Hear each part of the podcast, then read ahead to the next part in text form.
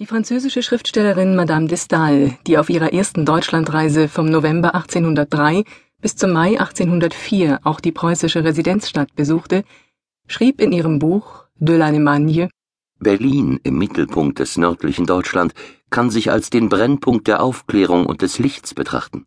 Wissenschaften und Künste sind im Flor.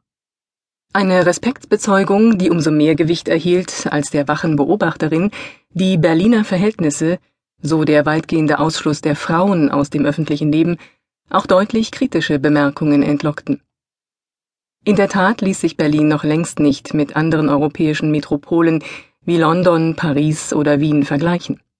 Zu ungleich war die historische Entwicklung verlaufen. Erst unter König Friedrich II., der Preußen politisches Gewicht verlieh, zog auch kultureller Glanz ein. Das Opernhaus wurde erbaut und neben zahlreichen anderen hervorragenden Künstlern und Musikern, Gelehrten und Philosophen, die Friedrich an den Hof holte, gelang es ihm, den berühmten Voltaire zur Übersiedlung von der Seine an die Spree zu bewegen.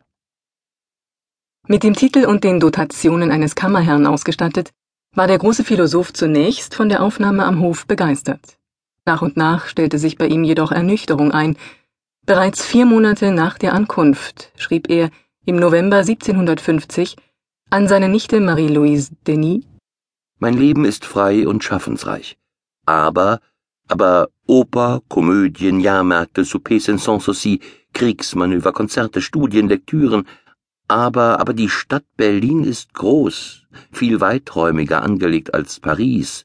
Palais, Theatersäle, anmutige Königinnen, charmante Prinzessinnen, schöne und wohlgebaute Ehrenjungfern, das Haus der Madame de Ticonel, immer gut besucht und oft zu gut, aber es sollte nicht allein bei atmosphärischen Störungen bleiben.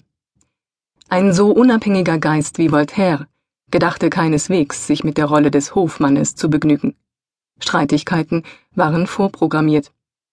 1753 kehrte er nach Frankreich zurück. Mit den Erfolgen im Siebenjährigen Krieg 1756 bis 63 machte Friedrich, der Große, wie er fortan genannt wurde, als machtbewusster Politiker und geschickter Feldherr europaweit von sich reden. Von überall her kamen Gäste in die Stadt, um einen Blick auf den König zu erhaschen.